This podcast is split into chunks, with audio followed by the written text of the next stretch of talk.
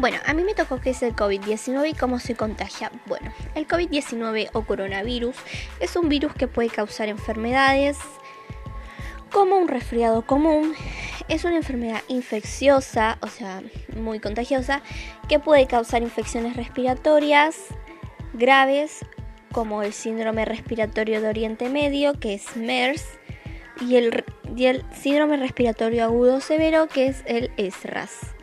Se contagia de una persona a persona a través de las gotas procedentes de la nariz y la boca que salen despedidas cuando la persona infectada tose, estornuda o habla. Por contacto, por eso es importante tener aislamiento social y tomar precaución. y tomar precaución. También hay que respetar la cuarentena y todo eso, porque ya que esta es una, infección muy contagiosa y muy eh, grave para la salud. Eh, yo creo que las personas tendrían que tomar más precaución y no... Y tipo, en mi opinión, tendrían que respetar la cuarentena y así nos ayudamos entre todos y todo puede mejorar.